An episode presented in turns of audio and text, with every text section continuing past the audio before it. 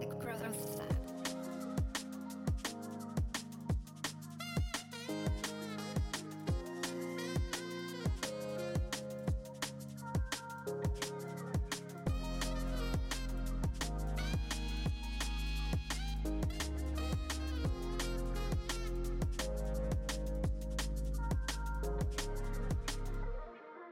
Hallo und herzlich willkommen zur 88. Episode von The Growth Lab, dein Podcast für Growth in Ernährung, Mindset, Bodybuilding und für deine Fitness Journey. Ich freue mich unfassbar, dass du zu dieser Episode eingeschaltet hast und ich hoffe, dir geht's gut. Ich hoffe, dass du bis jetzt einen tollen Tag hattest ähm, und dass, ja, du die, wann auch immer du die Podcast-Episode anhörst, einfach das, was du gerade tust, enjoyst. Ähm, bei uns ist das Wetter relativ, I'd say we can call it gloomy. ja, ich mag es auf jeden Fall. Ähm, und ich freue mich dann später vielleicht auf einen kleinen Spaziergang. We'll see, ob ich mir dafür Zeit nehmen kann. Ähm, es geht nämlich heute um ein Thema, was vielleicht sogar ein bisschen was mit dem Thema Walkies und so zu tun hat.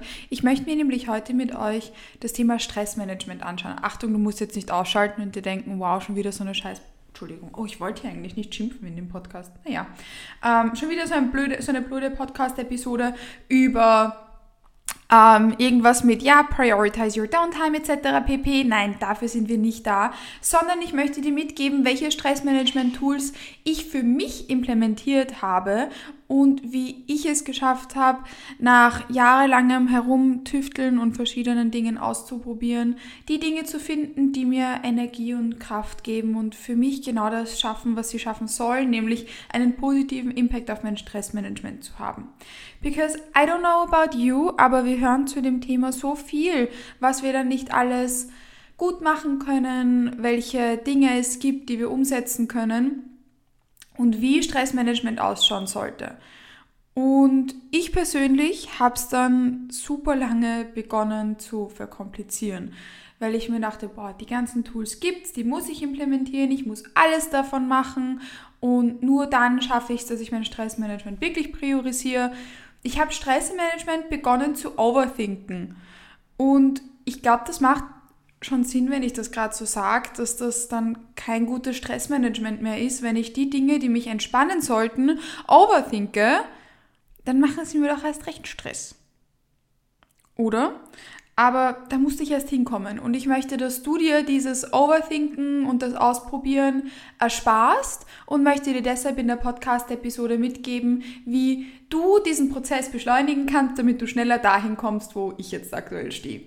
Ähm, nämlich in einer Position, wo ich für mich verschiedene Tools gefunden habe, die für mich gut funktionieren, mit denen ich gut zurechtkomme und die mir helfen, mein Stressmanagement zu priorisieren und zu verbessern. Und deshalb würde ich sagen, without any further ado, let's dive straight into it.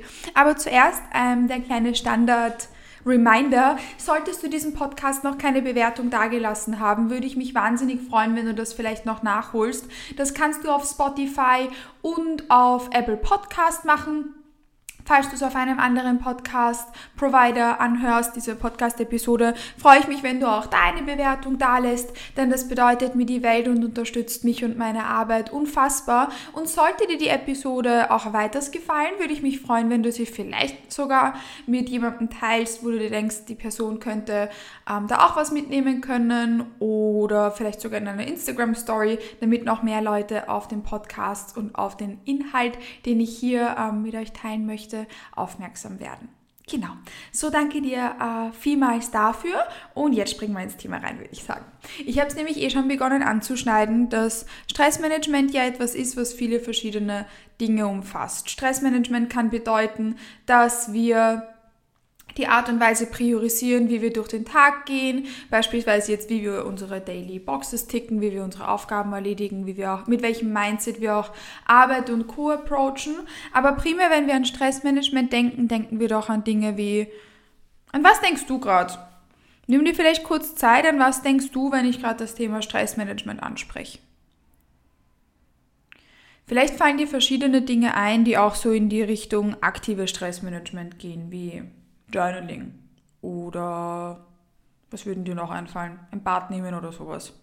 Ähm, ich weiß jetzt nicht, mit was du Stressmanagement genau verbindest. Das ist für die Podcast-Episode jetzt aber auch irrelevant, denn es geht ja jetzt darum, welche Dinge wir weitermachen können ähm, und wie wir da das so ein bisschen erweitern können und du, wie gesagt, am besten die Dinge findest ähm, aus diesem Pool an Stressmanagement-Tools, die du dir rauspicken kannst, ähm, um da, wie gesagt, noch weiter besser zu werden.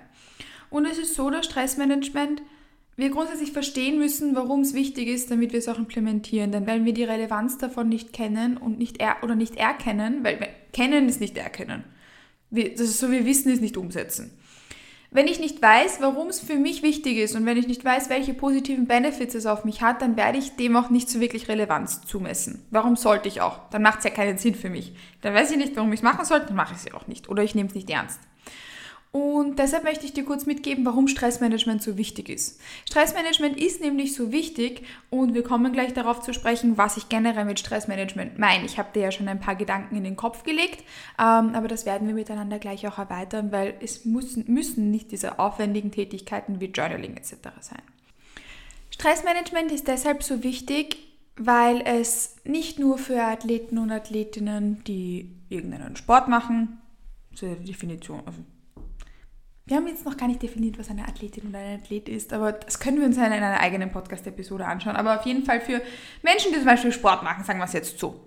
Nicht nur für Menschen, die Sport machen, egal ob professionell oder nur, Hobby, oder nur hobbymäßig ähm, wichtig, sondern generell für alle. Denn wenn wir kein gutes Stressmanagement haben, führt das dazu, dass macht vielleicht Sinn, unsere Stresslevel dauerhaft erhöht sind.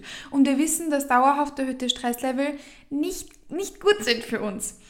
Dinge, die uns da vielleicht zuerst einfallen, ist, dass erhöhte Stresslevel ja bedeuten, dass wir uns dauerhaft in diesem super alerten Modus befinden, dass der Sympathikus erhöht ist, dass wir nicht zur Ruhe kommen können, dass unser Körper einfach in so einem super, super alerten und aktiven State ist. Was teilweise auch wichtig ist, weil beispielsweise im Training bin ich in einem alerten State oder wenn ich jetzt ähm, irgendwie eine, eine, eine, äh, eine Deadline habe, wo ich ein Projekt abgeben muss oder so, dann ist es ja auch wichtig, dass wir da durchpowern können und dass da ähm, unser Körper uns auch sozusagen in diesen alerten Zustand versetzt.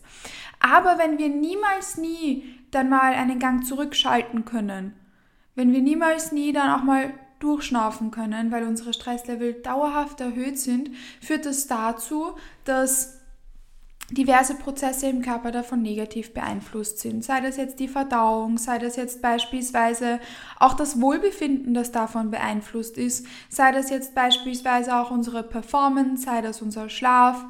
Im Körper hängen alle Prozesse, die passieren, so eng miteinander zusammen und es gibt auch eine ganz, ganz lange Liste und Reihe an Krankheitsbildern, die auftreten können, wenn Stresslevel zu erhöht sind.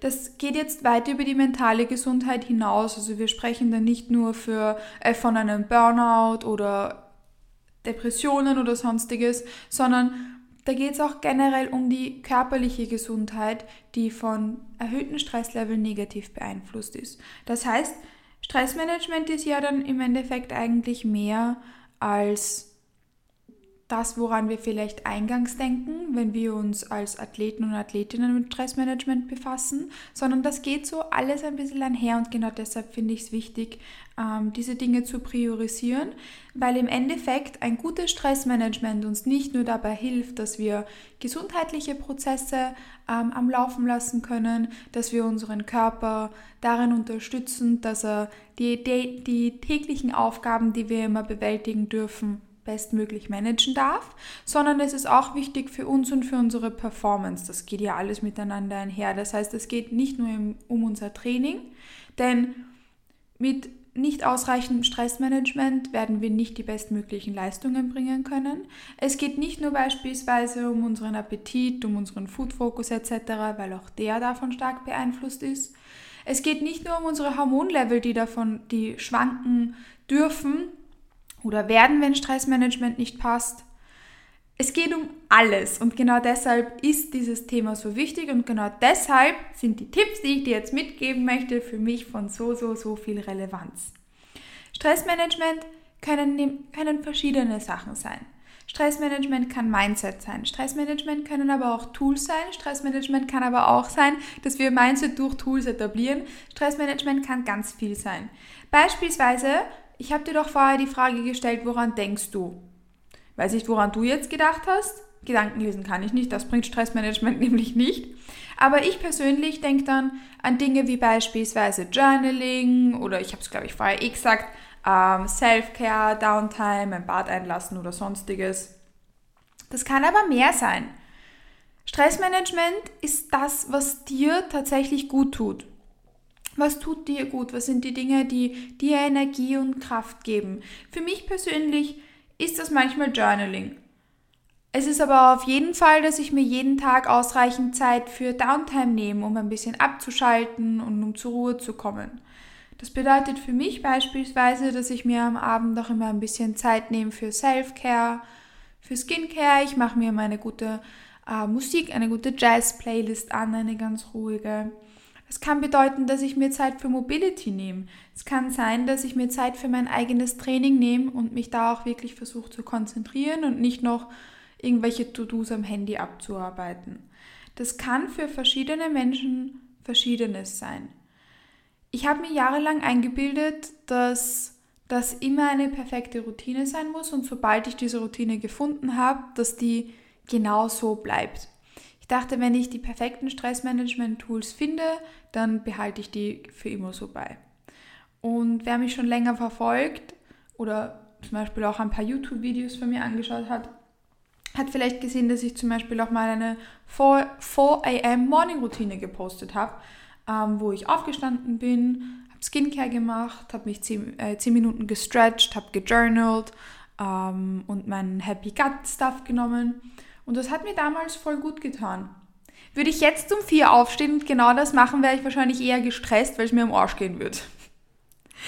Und das war für mich so ein langwieriger Prozess, das zu akzeptieren mit, hey, Dinge dürfen sich verändern. Nur weil das Stressmanagement oder meine Morgenroutine da für mich die optimale war, mich für den Tag vorzubereiten, heißt das nicht, dass, jetzt, dass das jetzt auch der Fall ist. Nur weil mir manchmal Journaling gut tut, heißt das nicht, dass ich es jeden Tag machen muss.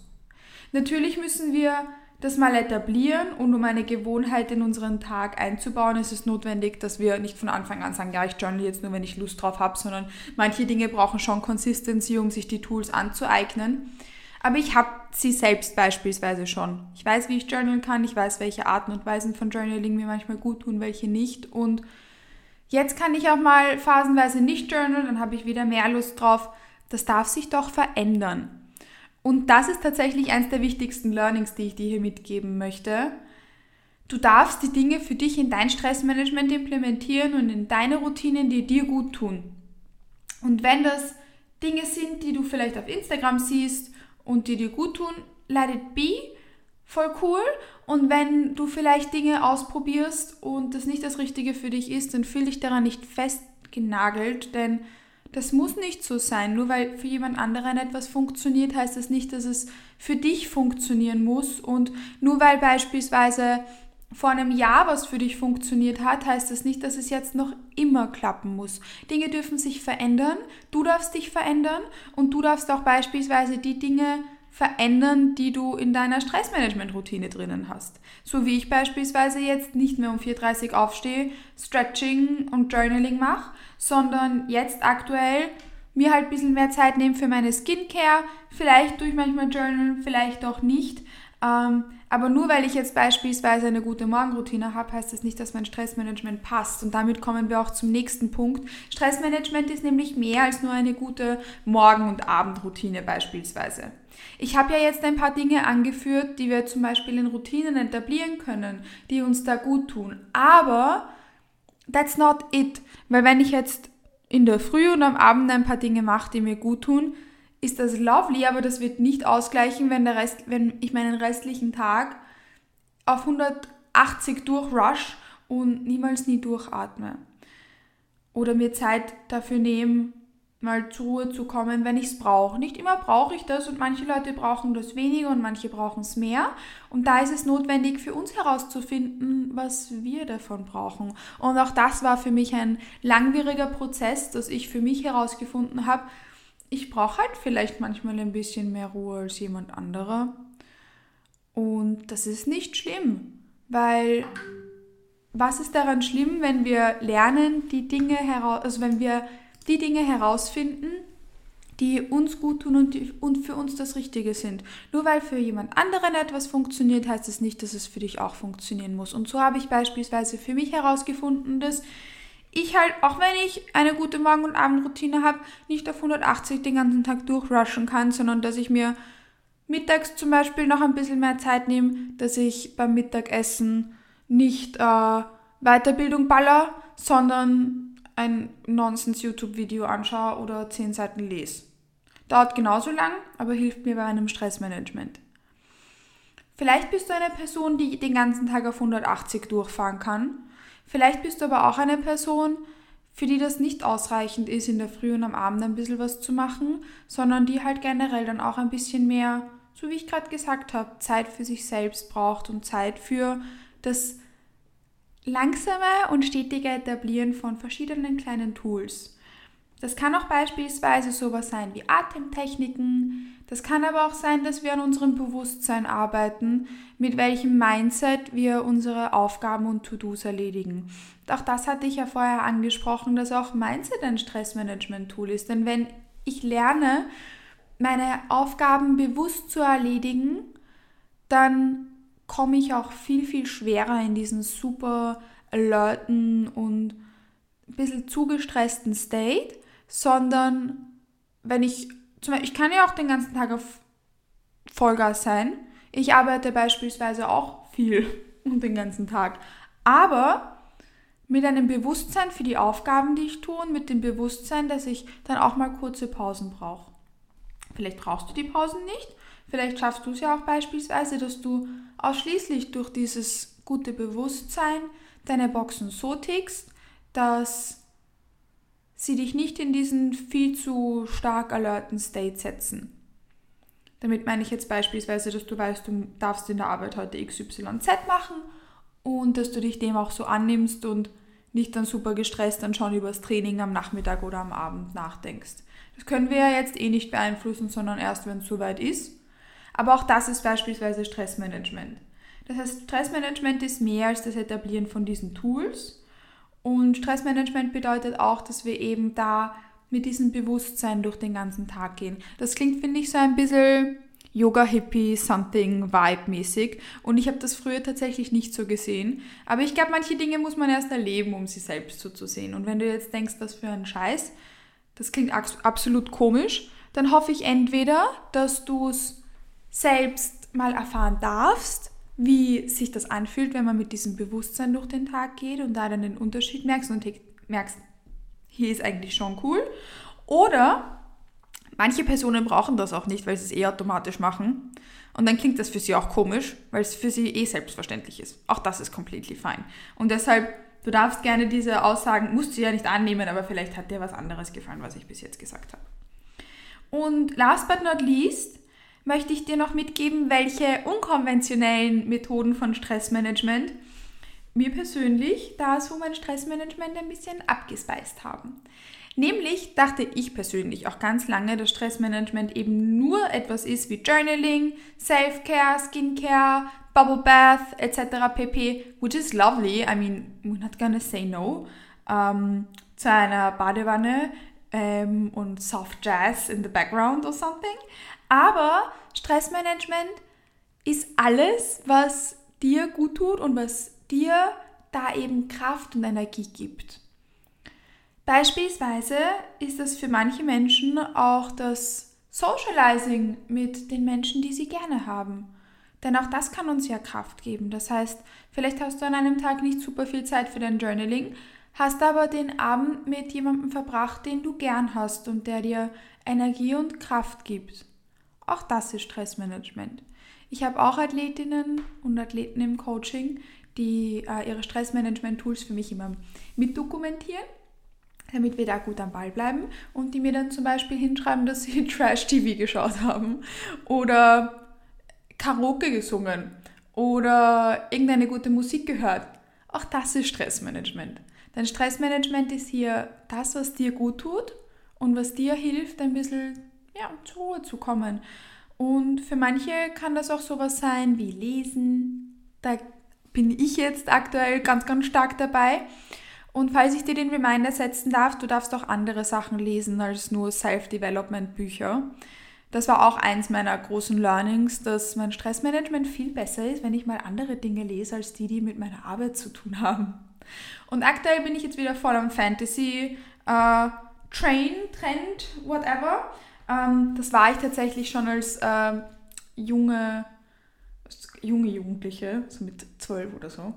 Ähm, und da bin ich jetzt wieder zurück. Und das ist gerade das beste Stressmanagement für mich überhaupt. Ähm, also ja, nur ein kleiner Reminder, du musst nicht Fantasy-Bücher lesen, aber vielleicht ein, so eine kleine Erinnerung hier an der Stelle, dass du auch zum Beispiel andere Sachen lesen darfst, die dich vielleicht in eine andere Welt eintauchen lassen, wo du ja dann halt auch da ein bisschen zur Ruhe kommen kannst. Ich weiß jetzt nicht, wie gut ich aktuell zur Ruhe komme bei diesen Fantasy-Geschichten, weil sie brechen mein Herz und sie nehmen mich sehr intensiv mit, aber ich glaube, du weißt, was ich damit sagen möchte. Und für manche kann das zum Beispiel auch Puzzeln sein. Manche tun gern Mandala malen. Wenn du dir dabei blöd vorkommst, es gibt auch Mandala für Erwachsene. für manche kann das auch ein Waldspaziergang sein. Count me in. Für manche kann das auch beispielsweise Kochen sein mit den Menschen, die man gern hat. Oder alleine ein Solo-Coffee-Date. You name it. Alles, was dir Ruhe gibt und was dir gut tut, darf Stressmanagement sein.